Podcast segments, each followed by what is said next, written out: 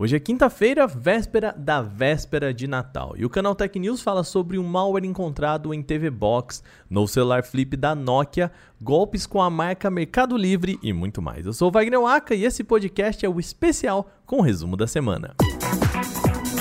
E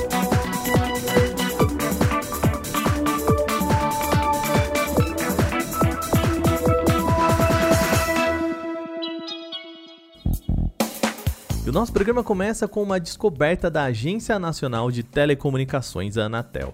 O órgão informou que há predominância de um malware no HTV, um dos mais populares aparelhos de IPTV. Esse é um daqueles produtos vendidos aí na casa de mil reais que prometem vários canais de TV fechada liberados sem a necessidade de assinatura. Não precisa nem falar, né? A prática é considerada ilegal. Segundo a agência, ao ser ligado pela primeira vez, o HTV busca uma porta para se conectar sem consentimento do usuário a um servidor desconhecido. Com isso, dados do usuário são capturados e enviados para esses servidores. Pelo estudo, o malware seria capaz até de tomar controle da TV Box, mas isso ainda não foi registrado. Os pesquisadores suspeitam que tais TV Box sejam usadas para mineração de criptomoedas, sem que o usuário saiba. A Anatel, contudo, ainda não fez testes para verificar essa hipótese. O trabalho foi realizado pelo Grupo de Trabalho TV Box em parceria com a Associação Brasileira de Televisão por Assinatura. O Google pode abandonar o Android e usar somente o Fuchsia OS. Isso pelo menos é o que apontam dois conhecidos informantes da indústria. Para quem não se lembra, o Fuchsia OS era o sistema operacional em desenvolvimento pelo Google desde 2016. Ele chegou a ser lançado no Nest Hub, mas nunca apareceu em nenhum modelo de smartphone. Informantes Ice Universe e Dohyun Kim disseram que a Samsung pode já abraçar o Fuchsia OS em um smartphone próximo, dando adeus ao Android. Contudo, isso não aconteceria assim de forma tão drástica, tá? As fontes apontam que o processo de transição levaria até anos. Mas será que o Fuchsia OS seria tão diferente assim? Em termos de funcionalidade, o Fuchsia OS não tem nada de inédito em comparação aos demais sistemas operacionais do Google. A principal diferença para Android é o chamado kernel, ou seja, a base do sistema operacional. O Android atualmente é baseado em Linux e o Fuchsia OS já é feito em Zircon. Deixando o Technique de lado aqui, a vantagem seria que o Fuchsia OS exigiria menos energia e seria mais escalável. A questão é que ele foi feito completamente pelo Google, embora tá, seja open source e não precisa funcionar da forma como o Linux funciona. Apesar dos dados dos informantes, o Google ainda não confirmou essas informações. Agora o papo é televisão a TCL apresentou mais três modelos para sua linha de televisores disponíveis para compra no mercado brasileiro. A linha traz modelos que vão desde 32 até 50 polegadas e que contam todas com o Roku OS, que já embarca apps como Netflix, Disney Plus e outros.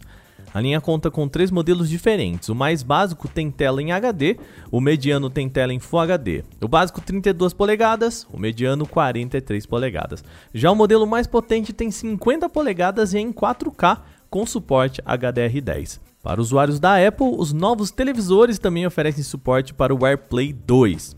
Agora vamos para os preços. O modelo de 32 polegadas em HD sai por R$ 1.939. Já a versão com 43 polegadas sai por R$ 2.899.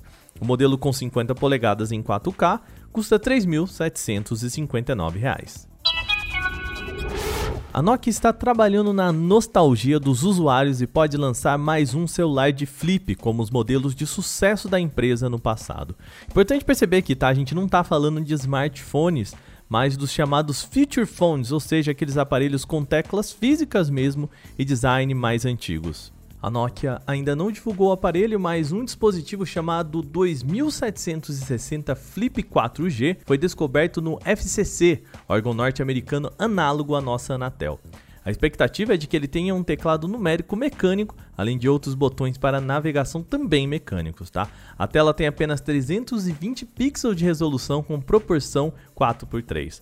A Nokia tem dois objetivos com o aparelho. Primeiro, claro, pegar na veia nostálgica do usuário, mas também pretende convencer pela bateria durável. Com apenas 1450 mAh, o modelo poderia ficar mais de 13 dias fora da tomada por conta de pouca energia consumida, né? Apesar das informações apontadas no órgão norte-americano, o aparelho ainda não foi oficialmente anunciado. A marca Mercado Livre está sendo usada para aplicações de golpes. Criminosos estão enviando mensagens, principalmente via WhatsApp, se passando por gerentes da empresa com a promessa falsa de oferta de emprego. Na mensagem, o criminoso diz que está contratando pessoas em vaga de meio período para trabalhar em casa, com a possibilidade falsa de ganhar até 800 reais por dia apenas usando o telefone. Claro, para quem está com dificuldade nessa pandemia, é bem tentador, né? O texto também traz um link para cadastro em uma vaga mentirosa. E aqui é que acontece a segunda parte do golpe. Com tal link é possível infectar o aparelho da vítima com malware ou mesmo direcionar para um site que simula um serviço para roubar dados. Outros golpes similares também foram registrados, tá? Contudo, o objetivo dos golpistas era pedir códigos de verificação para, entre aspas, validar essa vaga, e que na realidade permite que os criminosos roubem a conta do WhatsApp da vítima. Ao saber da quantidade alta de golpes, o Mercado Livre se pronunciou, aspas, ficamos sabendo que estão rolando mensagens e links sobre presentes e até pedindo informações pessoais, mas não é verdade. Todas as nossas promoções são divulgadas nas redes sociais, site e aplicativo. Diante de qualquer suspeita, fale com nossos canais de atendimento, fecha aspas. Vale lembrar a dica que apareceu várias e várias vezes por aqui no podcast, hein? Sempre fique atento com o contato de pessoas desconhecidas. Não pode vacilar, hein? Bom, depois das nossas notícias, a gente já vai entrando aqui no clima de Natal, mas antes de fecharmos o ano, tem lançamento por aqui, tá? Já tá no ar o quinto prêmio Canaltech. Você pode ajudar a escolher as marcas e melhores produtos desse ano. Vamos lá, para votar você pode entrar em prêmio.canaltech.com.br de novo, prêmio.canaltech.com.br, tá aqui também na descrição desse podcast por onde você estiver ouvindo, tá bom? E lá você escolhe os seus melhores em diversas categorias. Além disso, você ainda pode levar uma TV LG Nano e um PlayStation 5 ou Xbox Series X para casa só participando com a gente. Então não perca tempo, entre em prêmio.canaltech.com.br e participe. Esse episódio foi roteirizado, apresentado e editado por mim, Wagner Waka, com a coordenação de Patrícia Gnipper. O programa também contou com reportagem de Roseli Andrion, Igor Almenara, Vinícius Mosquen e Felipe Demartinha. A revisão de áudio é da Mari Capetinga. Por aqui a gente encerra esse especial de Natal do Canaltech. Lembrando, o nosso programa volta com mais um resumo de semana lá na próxima quinta, dia 30, combinado? Então, assim, Feliz Natal para todos os nossos ouvintes e suas famílias.